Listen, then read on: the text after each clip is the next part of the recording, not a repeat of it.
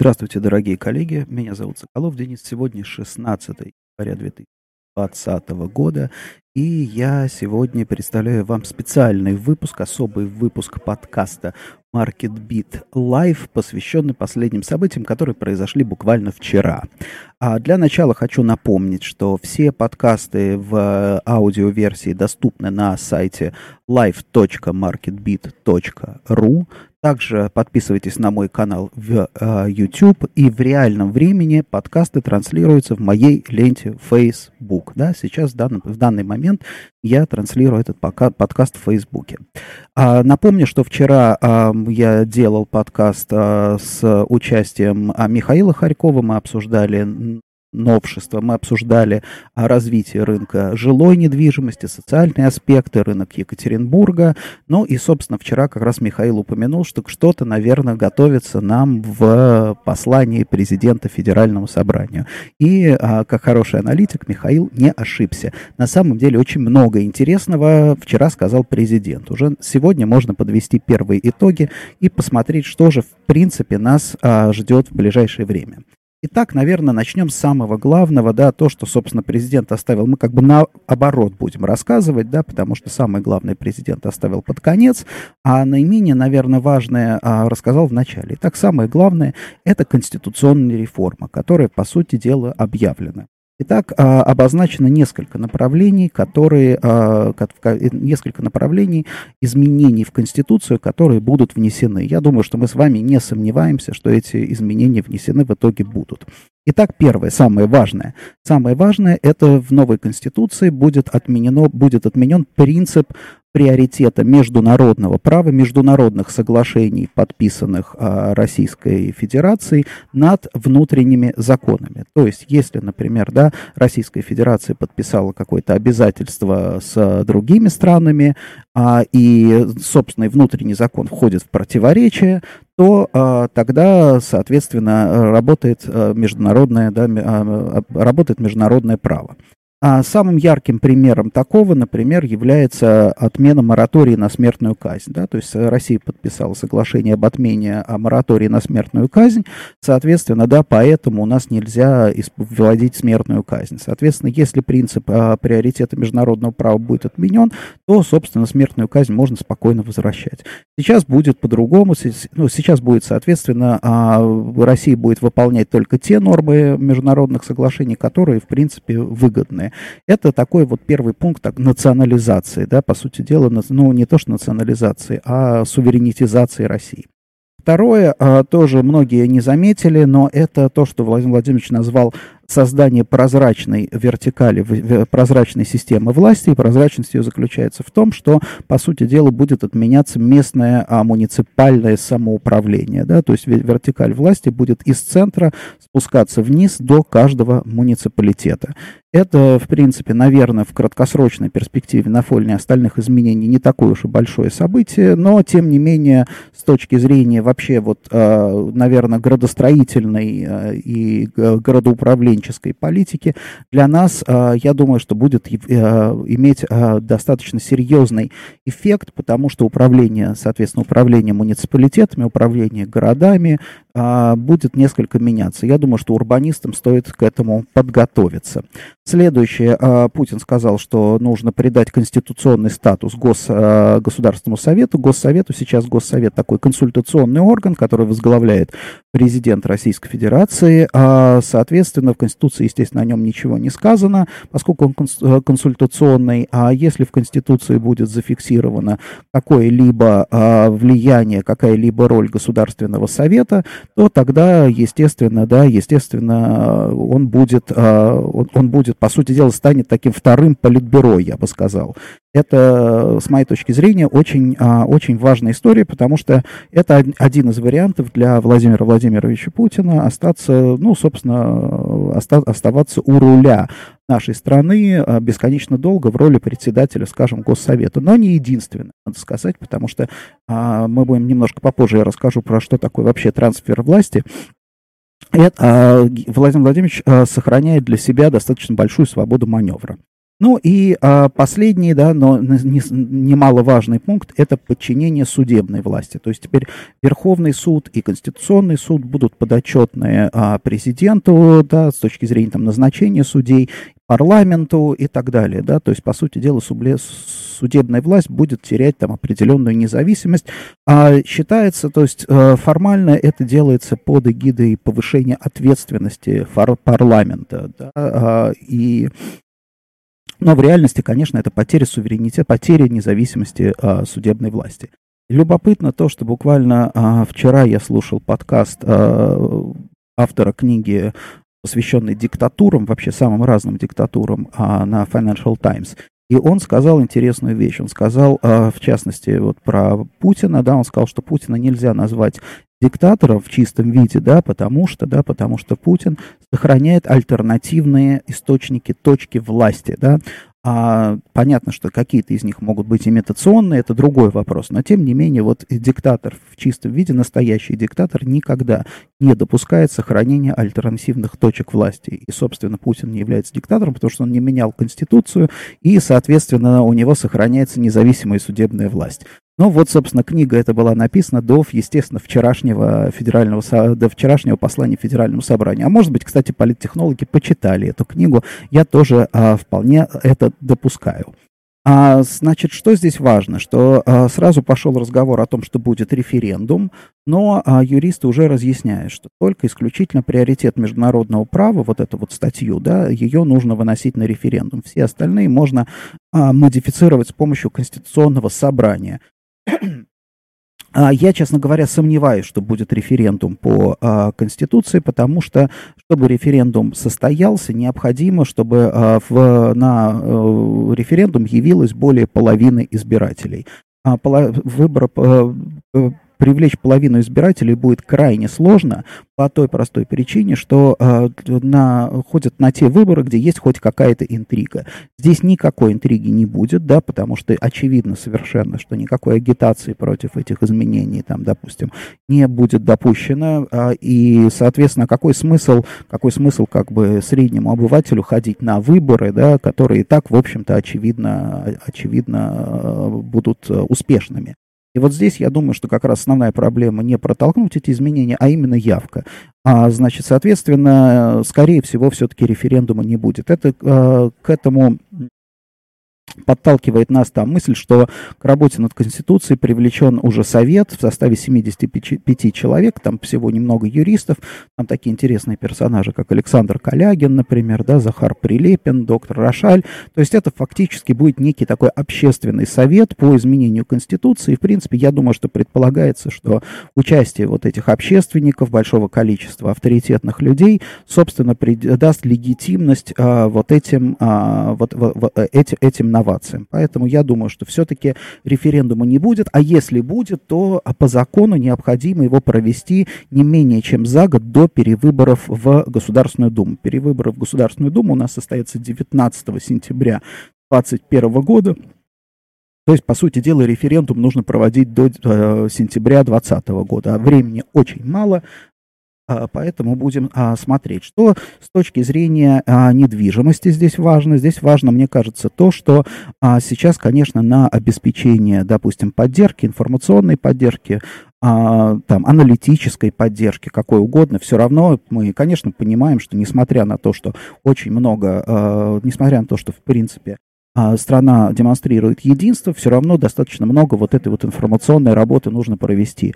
Естественно, я думаю, что сейчас воспряли духом все политтехнологи, политтехнологические компании, и э, я думаю, что это даст импульс вообще к аренде коворкингов, да, коворкингов, небольших офисов, плюс на самом деле появится возможность для креативного класса заработать деньги, да, заработать деньги на агитационных материалах, опять же, на аналитических записках, вот на всей вот этой вот сопроводительной работе. То есть я думаю, что для креативного класса это тоже хорошая, в общем-то, новость. И в конечном итоге хорошая новость на самом деле и для э, розничной торговли, для, тор, э, для потребительского рынка, потому что все-таки вот эти вот деньги будут канализироваться, да, вот городскому, городск, городскому классу, городской среде. Поэтому здесь новость это для, как бы, для, для рынка хороша. Теперь а, давайте а, посмотрим, что у нас, а, что у нас еще. Реформа правительства, да, кабинет министров подал в отставку, назначен новый премьер-министр. Я думаю, что здесь важно, ну, как бы многие склоняются, у меня здесь нет своего мнения, многие склоняются к тому, что роль премьера будет до, до, дотянуть, ну, как бы провести какие-то реформы до выборов в Государственную Думу, то есть начнется окончательный трансфер власти именно в 2021 году, то есть, соответственно, сейчас тот премьер-министр, который сейчас, это не тот человек, который будет, допустим, да, будет замещать э, должность, э, ну, который будет впоследствии станет э, президентом, да. Кто будет президентом, вполне возможно, что, собственно, останется и Медведев на самом деле. Понятно, что в новой конфигурации президент уже будет более слабой фигурой, а на центр силы может быть смещен. Вот тут важно, да, какая, какая, какой маневр остается у Владимира Владимировича это председатель Госсовета или председатель, допустим, Федерального собрания, да, то есть э, на самом деле Федеральное собрание тоже может оказаться таким своего рода центром, э, центром власти, консолидации власти и так далее. Вот, поэтому, собственно, вот эти два манев- маневра а, стоят а, перед ним. Вот это и называется трансфер. Вот здесь немножко нужно поговорить о теории, потому что для любой а, автократии, да, конечно, вряд ли Россию можно называть диктатурой в чистом виде, нельзя называть тоталитарной страной, это автократическая страна. Вот, и для любой автократии самая большая проблема, самый большой вызов – это трансфер, это передача власти. Что хорошо, а, почему, допустим, я сейчас испытываю достаточно большой энтузиазм по этому поводу, что наконец этот процесс начался. Он становится все более и более в таких странах болезненным, чем дольше он затягивает. Да?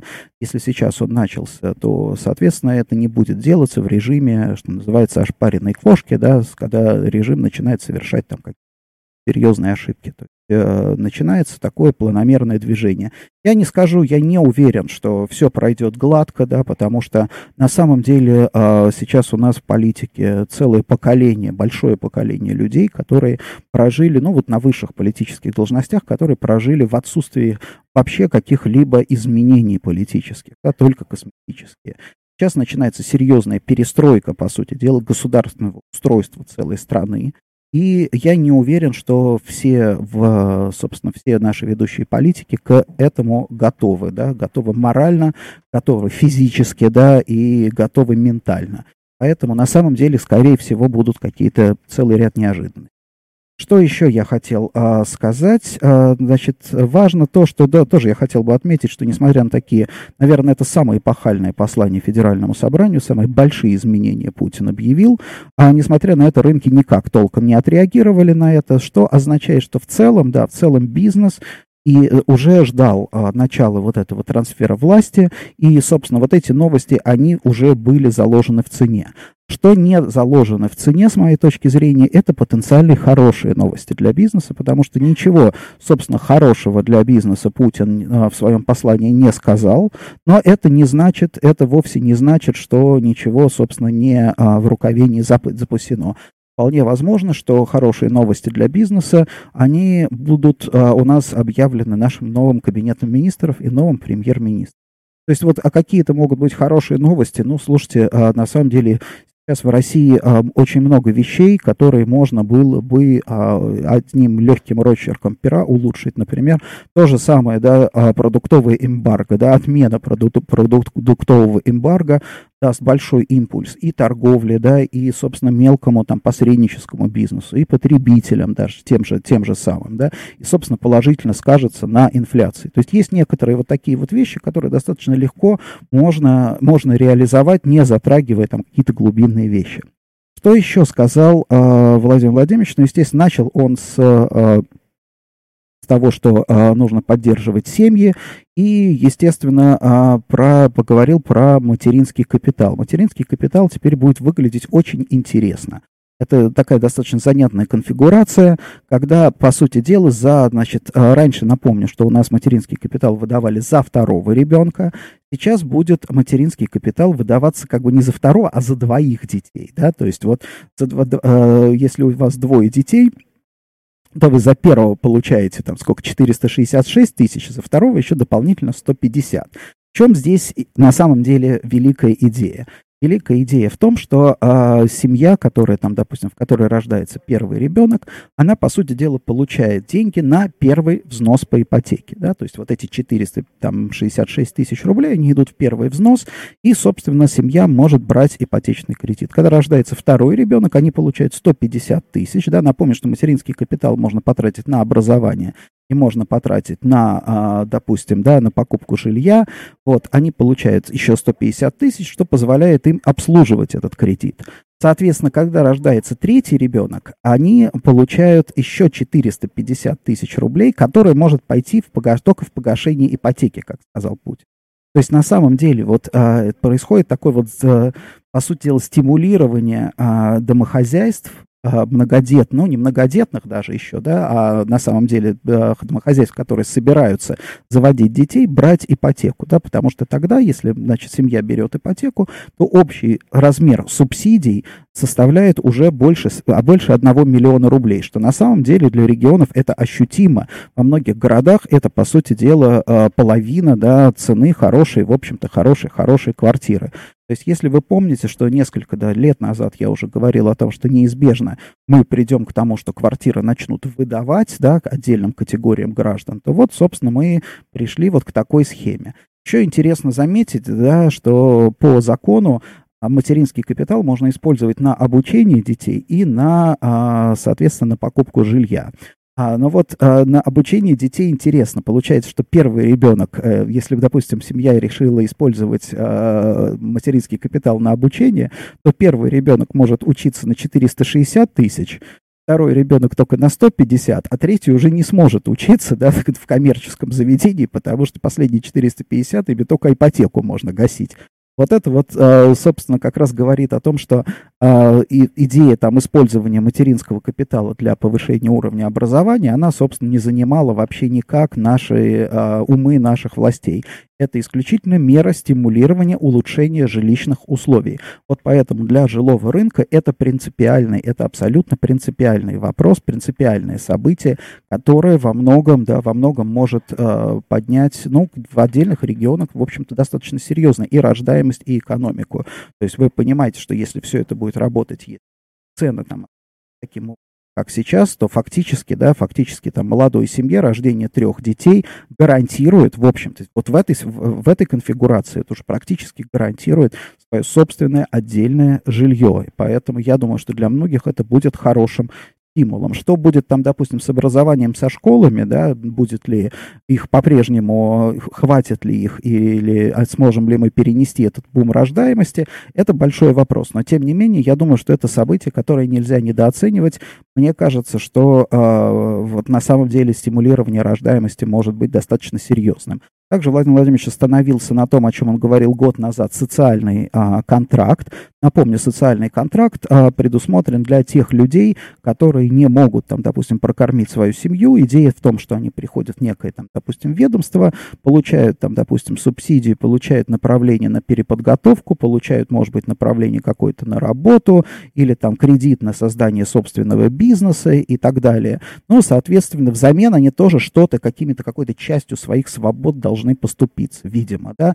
Пока не очень, а, поня... ну, год назад не очень понятна была идея и конфигурация, опять же, этого социального контракта, однако Путин сказал, что 9 миллионов человек могут стать а, субъектами этого а, социального контракта. А, всего вчера он не прояснил ничего, но снова вернулся к этой теме, сказал, что к 2021 году уже практика социальных контрактов должна заработать по всей России. Тоже достаточно интересная вещь. Это означает, что в целом да, для всех граждан роста доходов там каких-то не предусматривается. То есть, в принципе, речь идет о точечной поддержке, да, по сути дела, бедных домохозяйств. Но еще также он сказал, что для тех, у кого а, уровень, а, у кого доходы ниже прожиточного минимума, для тех семей, а прожиточный минимум это у нас 11 тысяч в месяц, для тех будет предусмотрено пособие на детей до 7 лет в размере 5,5 тысяч. Тоже достаточно серьезное увеличение а, этого показателя, вот, вот, серьезное увеличение субсидий. То есть, в принципе, здесь надо, на, надо отметить, что государство всерьез, вот не имитационно, а всерьез озадачилось повышением рождаемости.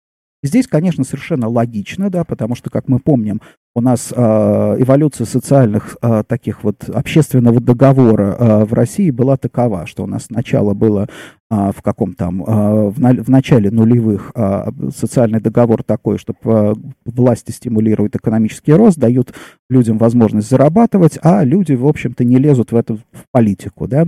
Дальше был э, социальный э, такой общественный договор, что, допустим, люди, э, как шутили, да, гражданские свободы в обмен на резиновые дубинки. Потом был объявлен а, новый социальный а, договор, а, как то, что люди — это новая нефть. И вот здесь тоже получается тогда не случайно назначение а, главного налоговика страны а, премьер-министром, потому что получается, что у нас Путин э, допустим, одна часть власти, одна ветвь власти будет обеспечивать, там, допустим, увеличение запасов этой нефти, да, то есть рождаемость, а другая извлечение этой нефти, то есть экстракцию, по сути дела, и переработку в легкие фракции, то есть в деньги, да, извлечение налогов из а, увеличивающегося населения. То есть, в принципе, такое вот как бы, а, скажем, петрократия, социальная, этакая социальная петрократия, да, вот э, как, как, как не забавно, но выглядит это примерно, примерно так. Поэтому на самом деле я думаю, что нам стоит готовиться к тому, что все-таки налоги будут на НДФЛ, наверное, будет увеличиваться. Наверное, НДФЛ будет у нас прогрессив со временем, налоговое давление тоже будет увеличиваться. Хотя, с моей точки зрения, например, назначение Мишустина на должность премьер-министра, это, конечно, для всех это позитивная абсолютно новость, потому что он очень профессиональный человек. А более того, а, на самом деле интересно то, что а, уже некоторое время была, проводилась рекламная кампания а, Мишустина, но на внешних рынках. Полгода назад Financial Times была опубликована огромная статья, посвященная вот деятельности ведомства Мишустина, такая вот комплементарная, позитивная статья и достижениям с точки зрения цифровизации налогов, да, сбора налогов, с точки зрения, там, допустим, а, качества сбора налогов а, и так далее. То есть а, это означает то, что, в принципе, Мишустин, судя по всему, для внешних рынков это человек такой, в общем-то, знакомый и приемлемый. Я даже допускаю, что, может быть, эта кандидатура, ну, как бы кандидатура премьер-министра, наверное, была со сообщалась лидерам западных стран, ну, как бы, ну, не сказать, согласовывалась, вряд ли там что-то там а, Путин готов был согласовывать, но, тем не менее, тестировалась на степень приемлемости. Поэтому, в принципе, можно говорить о том, что несмотря на а, сохраняющийся курс на изоляцию, в краткосрочной перспективе и с точки зрения, там, может быть, бизнес-контактов, в общем-то, э, допустим, да, интеграция э, России в мировое сообщество сохранится. Опять же, кстати, да, тоже важный момент. Путин снова говорил про а, национализацию элит, про то, что теперь а, чиновники, а, чиновниками не могут быть те люди, которые имеют двойное гражданство, которые имеют там какие-то виды на жительство за рубежом и так далее и тому подобное. Здесь, наверное, важна сама по себе идея, в принципе, здравая. Да, здесь важно то, что, что они будут, а, причем даже те, кто, он, он имел в виду те, кто когда-то раньше имел там вид на жительство за рубежом.